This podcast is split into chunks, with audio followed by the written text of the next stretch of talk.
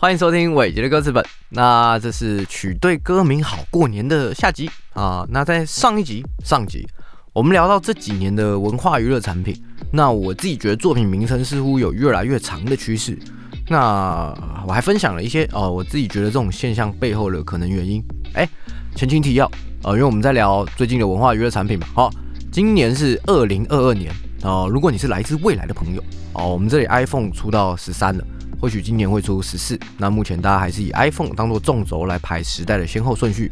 然后，哎，Make M1 晶片刚上市一阵，暂时还算是很潮的东西。最近大家一直劝我去买，不知道你们那边古董店还找不找到？好，啊，如果你是来自过去的朋友，帮我记得两件事情：第一，芝加哥小熊队没有在2015年拿到 MLB 的总冠军，而是在2016年，好，跟你们回到未来的预测差了一年。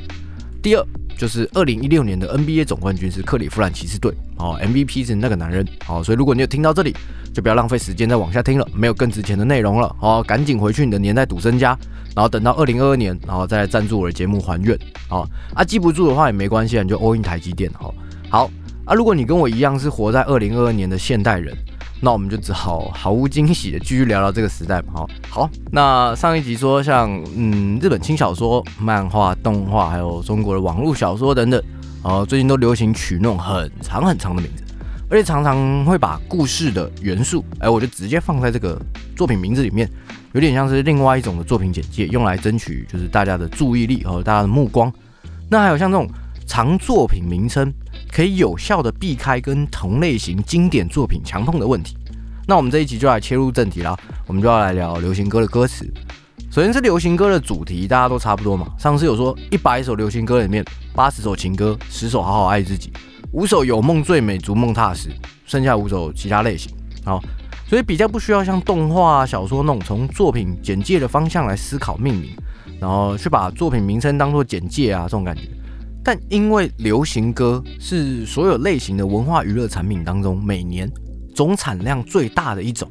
那再加上大家都写一样的主题，所以重复命名跟经典作品撞名这件事情，就是流行歌的创作者比较头痛的一个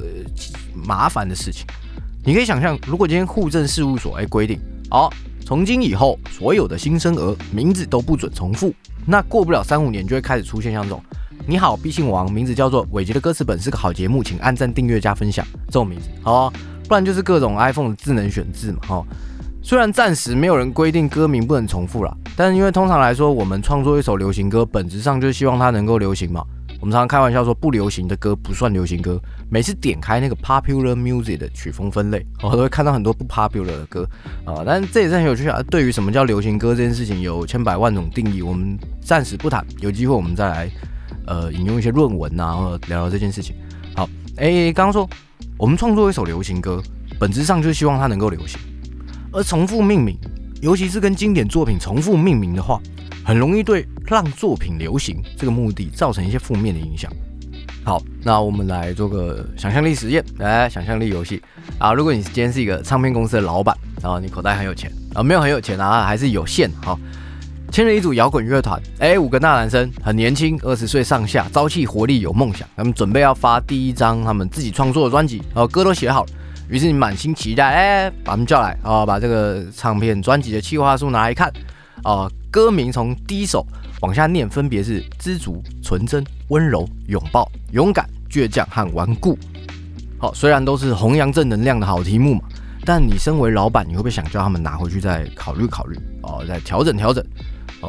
那重复命名这件事情有多常见呢？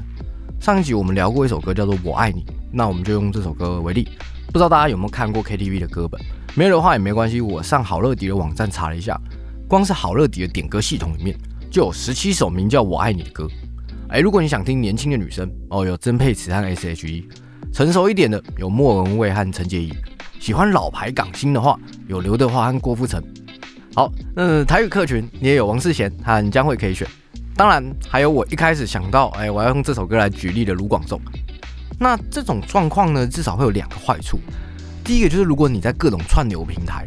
看到我这首新歌叫做《我爱你》，那如果我本人不是什么很有名的歌手，你会因为我的名字而点开来的那种。你只是看到歌名，哎，我爱你这首歌，我想你应该是比较兴致缺缺了，因为这个名字的歌你可能已经多到你看腻听腻了。第二个坏处，就如果听众想要主动搜寻我这首歌，比方说想要在 YouTube 找我的 MV 啊，啊，或者在 Google 找我的歌词啊等等，那也很容易被其他已经有些知名度的同名歌曲盖台。就比方说，我今天发了一首新歌，我叫我爱你，你上 YouTube 搞不好你要滑到可能第三十、四十，甚至第一百个，你才找到我的 MV，这种感觉。哦，哎，题外话聊一下同名歌曲这个词，现在可能比较少听到。以前同名歌曲专门指跟专辑名称一样的歌，那通常也是主打歌。比方说张惠妹一九九六年的专辑《姐妹》里面就有一首同名歌曲叫《姐妹》，就是当年的首播主打。那或者像梁静茹，她几乎每张专辑都有同名歌曲作为前一两波的主打，像是九九年的《一夜长大》哦，两千年的《勇气》，零四年《燕尾蝶》，零六年《青青》，一二年的《爱久见人心》等等。那再延伸另外一个词，同名专辑哦，如果是。千禧年之后，我其实不是很确定，就是大家现在收听我的节目的听众朋友，大家年纪在哪？哦，但如果你是可能千禧年以后几年出生的，可能会对同名专辑哦这个词的印象会比较薄弱一点，因为大家现在都不太发专辑了。那同名专辑指的是跟歌手名字一样的专辑，比方说孙燕姿两千年出道的时候，她发行的第一张专辑就叫做孙燕姿，还有苏打绿二零零五年的苏打绿，萧敬腾二零零八年的萧敬腾等等。那这种命名方式通常会是新人歌手的首张专辑，目的很简单，那我就是尽可能的推广我这个歌手的名字嘛，让观众记得好，因为毕竟我是新人，好，大家可能没听说过我，而且通常第一张专辑我们也不会搞得太前卫，弄得太有鲜明、太有个性的概念啊什么，大致上应该就是做基本的歌手定位，然后试试看哪些风格的歌曲可能会适合他日后发展的主力项目。所以通常歌跟歌之间的关联性也不太高，算是哎我各种菜都端上来让大家试一下，呃比较难有一个统一的主题啊，哎那不然今天我就用你的名字当主题好，这种感觉哦，呃为什么聊这个哦？因为刚刚在聊被同名歌曲盖台这件事情，所以简而言之，因为九零年到一零年这二十年间，好呃这二十年的长度是我随便抓的，呃长辈们都把九零到零零作为华语歌曲的黄金十年。主要是因为那个时候的唱片销量空前，而且绝后，就会有一些什么百万张啊这样子。现在没有这种事情哦。但我个人的黄金可能跟我成长背景有关系。我个人的黄金十年是零零到一零这个时期。那因为这个时期数位音乐成为主流，像 M P 三啊什么这一类，听众取得音乐的成本大幅降低，音乐传播的能力也是前所未见。那大部分现在啊，二零二二年还有加减在活动的一些神主牌们。像是什么周杰伦啊、林俊杰啊、苏打绿啊，他们也都是在这个时期出道，而这也是最后一段还有巨星他可以一个打十个的年代。好，现在很难再出现像以前那种，哎，大街小巷都在听他的歌、唱他的歌的那种绝对的巨星。这种，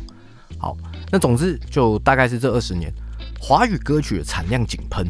在当时。重复命名的麻烦还没这么明显，因为随便发什么歌都流行嘛，而且我直接成为这个名字的畅销排头，哎，那就没有重复命名的事情了。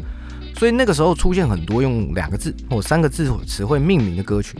哎呦，接下来又到了喜闻乐见的报菜名环节，来听我表演。哦，比方说天气预报路线的有周杰伦的晴天、张惠妹的蓝天、莫文蔚的阴天、孙燕姿的雨天，还有林慧萍的晴时多云、梁静茹的偶阵雨跟无印良品的雨过天晴。那还有一些常用的抽象情绪啊，比方说梁咏琪的幸福、张信哲的快乐，还有万芳一个人就唱了孤单和寂寞，或者是同义词查字典大赛，比方说林宥嘉的想念、王菲的怀念、刘德华的挂念，还有蔡健雅一个人唱了思念跟纪念啊，或者什么什么我、什么什么你啊，这也是流行歌歌名很常出现的格式嘛，像是陈绮贞的告诉我、凡人二重唱的离开我、光良的拥抱我，以及 Beyond 的喜欢你、萧亚轩的失去你，好，然后还是光良的都是你。那如果组合在一起变成哎我什么你的，那我们就可以得到刚刚卢广仲的我爱你啊，苏建信的我恨你，还有如果组合两次的话，哎就变张惠妹的我恨我爱你。好，好，那大家应该有 get 到我准备这段报菜名的意义。原则上两个字、三个字的词汇哦，或者是简单的短句，在那个时代都已经被写过了。大部分啊，当然如果你拿着词海来跟我说，哎不会啊，没有人写过挖土机啊，哦那我也是没有办法。就是大部分适合用来写流行情歌的词汇啊，几乎都被用掉了。而且因为年代还不算太远，很多当年的畅销金曲，现在的听众或多或少都还有一点印象。哎，也拜近几年啊卖情怀好赚钱这件事情，很多快要变成老歌的作品，哎又被拿出来唱，所以又重新刷了一波排行榜和听众的记忆。好，哎，题外话，我讲稿写到挖土机的时候，我还真的去查了一下，然后这世界上居然真的有一首儿歌，就叫《我是一台挖土机》。所以啊，很多事情不是没人想到，而是你不知道啊。那在这种状况之下呢，怎么解题呢？啊，既然单一的词汇几乎都被用掉了，那也很简单，我们就开始用两个词汇组合在一起嘛。哈，我觉得颜色是个不错的选项，不如我就用颜色加上另一个物件试试看。好。于是我们就得到了周杰伦的白色风车、陶喆的黑色柳丁、展翼的蓝色眼睛、江美琪的紫色蝴蝶、梁文音的黄色夹克，以及蔡健雅的红色高跟鞋。好，诸如此类，把两个词汇拼在一起，成为一个比较限定的范围啊，也是一种解题思路，而且莫名的会有点酷，不知道为什么。题外话，哎哎，又是题外话，今天很长岔题。我前日子在看 EVA，也就是《新世纪福音战士》，哦，就是上一集说的机器人与美少女。我就突然发现很多东西，哎，加上了这个叙述，就是第一、第二、第三那个叙述，就会变得很酷。比方说 EVA 里面就有什么第一适格者，哦，第二次冲击，第三次新东京市，第十七使徒，哦，是不是听起来就好像哎莫名的酷炫感？好，不重要。总之，这种一加一是一个解题的办法啊。不过这也算是比较以前的做法。丰收年扛不住嘴巴多，慢慢的这种一加一的组合词没人用过的也越来越少。所以更新的解题办法是什么呢？说出来没什么秘诀，那我们就一加一不够，那我们就组合更多的词上去。好，啊，这也不算什么新花招。比方说，吴宗宪在一九八七年他就唱过一首歌，叫做《是不是这样的夜晚你才会这样的想起我》。好，当年好像就是以这个歌名很长这件事情为噱头一个卖点。还有一九九四年，呃，林志炫输了你赢了世界又如何？哎，二零零一年蔡依林，你怎么连话都说不清楚？哦，或者是张卫健，二零零五年也唱了一首歌，叫做《到底什么时候才会想起我》啊等等。不过像这种长歌名的歌，目前来说啦，我观察到的好像都是独立乐团，还有比较文青挂的创作歌手比较多。那我等等会解释，我觉得这可能会是什么原因造成的。那我现在举例，比方说自己很喜欢的一个乐团叫做“那我懂你意思了”，啊，现在已经解散。哦，主要活跃在二零一二到二零一四年这段时间前后。他们就写过，例如叫做“没有人在乎你在乎的事”哦，原谅我不明白你的悲伤，遗忘不是我们的专长，还有该说再见了，朋友们哦，这些很长很长的歌名，还有诶，这这两年很红的一个独立圈女歌手郑怡农。哦，二零一一年唱还是会害怕失去你，你看这就是把还是会跟害怕还有失去你啊三个组合在一起的一加一加一。啊，那这几年他还有什么那些酒精成瘾的日子啊，就算我放弃了世界，还有跟阿豹。合唱的或许就变成书里的风景等等这些歌，那其他像黄界啊，全世界人都很悲伤啊，或者四分位啊，爱可以让我们在一起和爱曾经让我们在一起这种上下节系列，还有什么一定要你来救我，我会变成你需要的那个人，然后哎，原来大人就是有所隐瞒，小孩会越来越长啊这些歌名啊，如果以上这些对你而言都是呃可能老团老歌手，最近当红的 Trash 有别忘了那天我们醒着。能给的只有这么多，但终究还是因为爱哦。还有告人哦，也写了很多种，而且都蛮红的哦。嗯，披星戴月的想你，运气来的若有似无，在这座城市一次认你等等哦。还有哎，八三幺哦，八三幺最近很红。我不需要每一个人都爱我，规则就是用来打破的。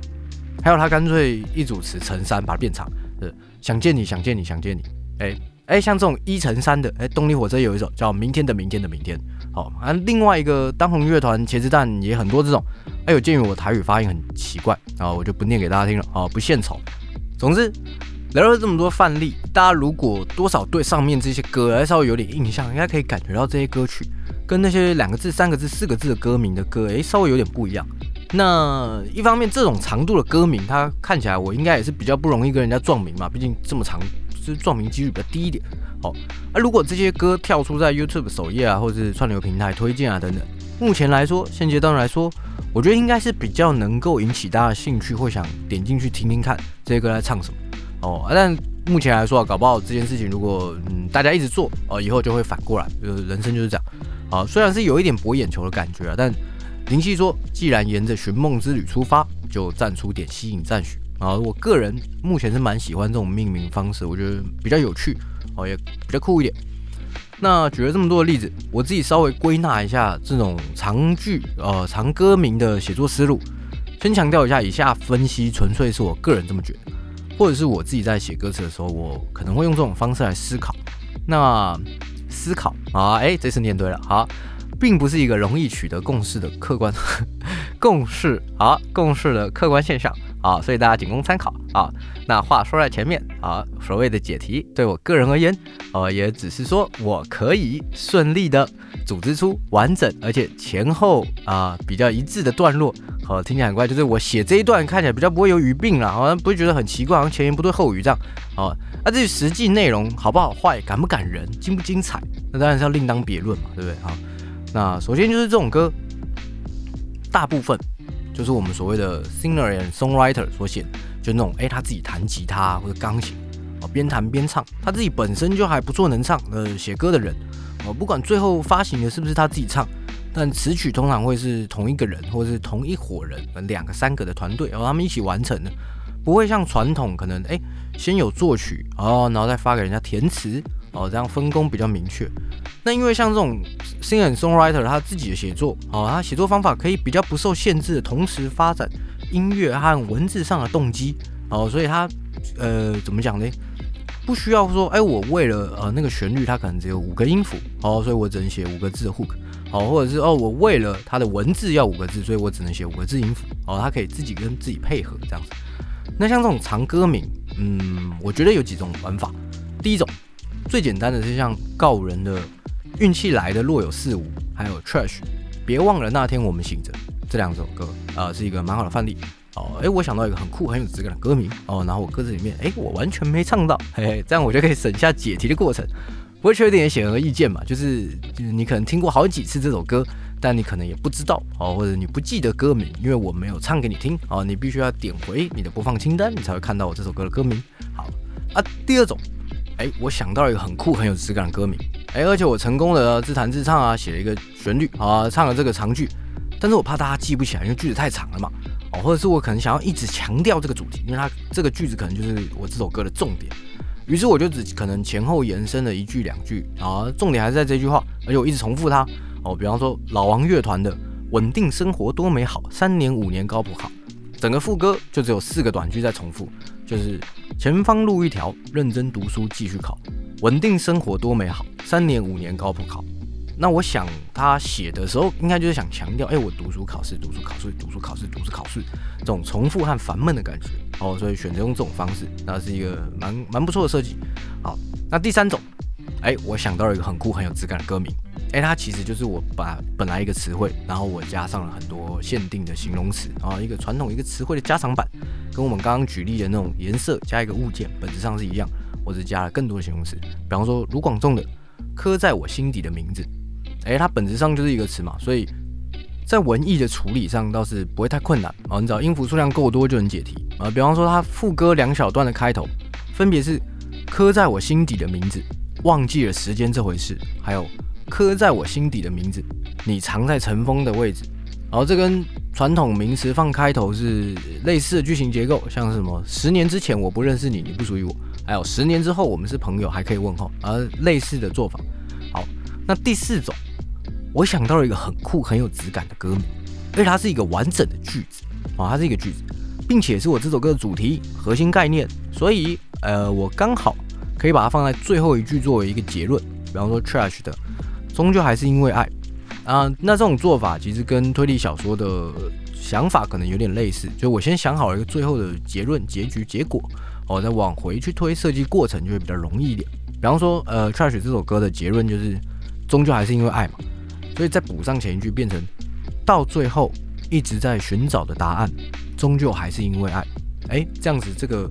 呃逻辑结构会比较文艺的这个结构会比较好处理一点。啊，或者像蔡健雅的《当你离开的时候》，呃，魏如萱的《还是要相信爱情啊，混蛋们》，还有迷先生的新歌哦，最近的新歌《长成什么样子算爱情》等等，哎，也都是这种。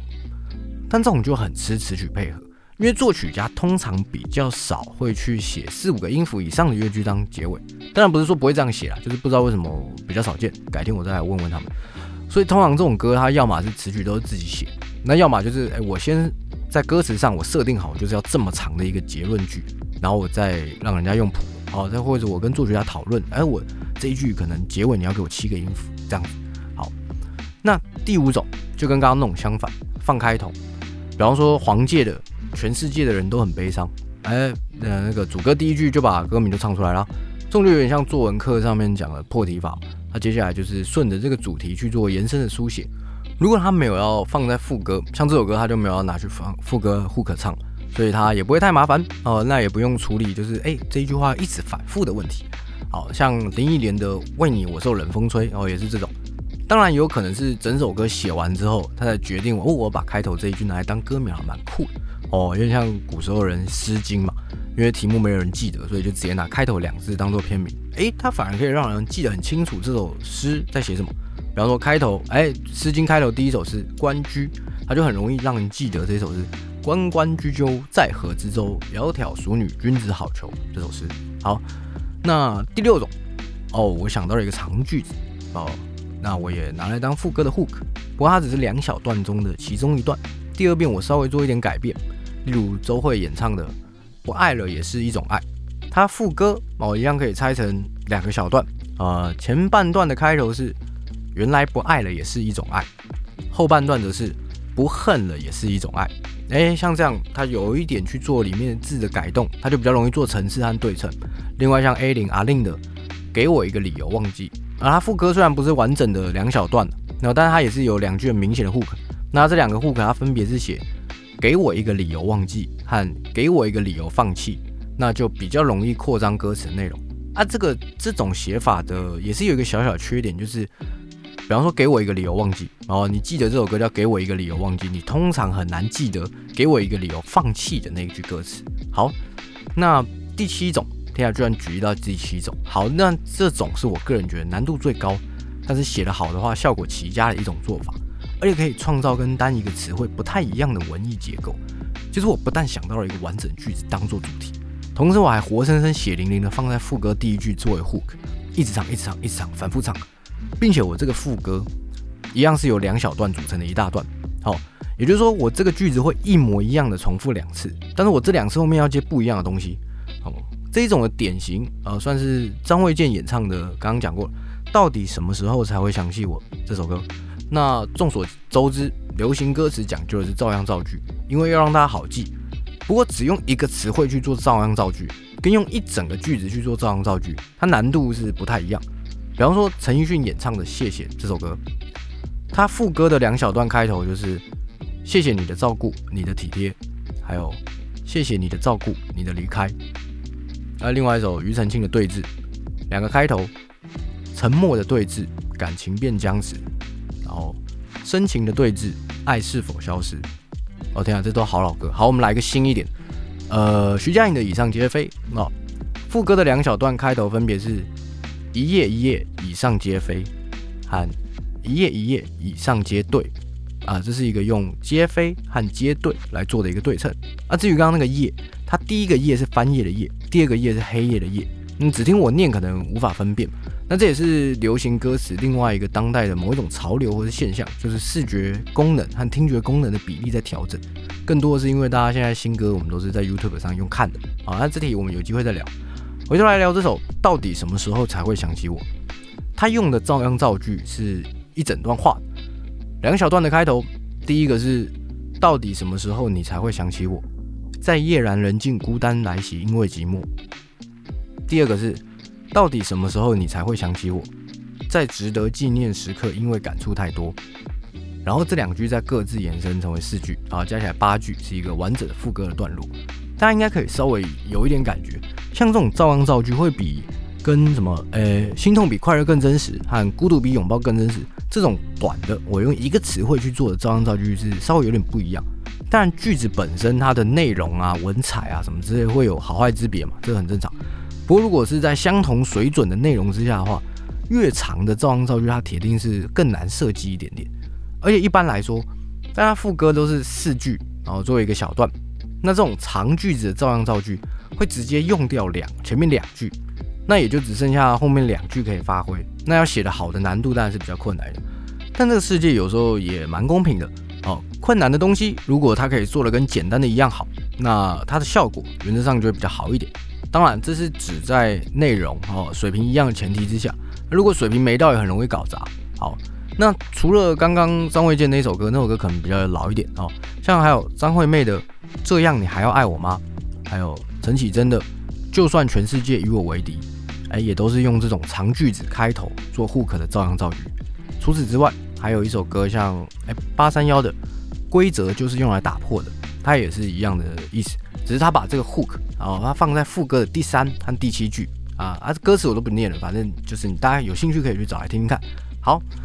那以上就是我们这两集哦，哎，两集曲对歌名好过年的下半集的内容。哎，那至于为什么要叫这个曲对歌名好过年，哎，也很简单，如果有。听众朋友，大家也是一起在写歌词，那祝福你，就是在这个年关将近的时候，哎，想到一个好歌名啊，然后顺利的把你这首歌卖掉，哎，有红包，好过年。好，那就在这里跟大家拜个早年，好，祝福大家新年快乐。过去的一年，大家应该也都过得不是很容易，好，希望新的一年大家可以平安健康，事事顺心，好不好？那就这样，剩下的我们改天聊，拜。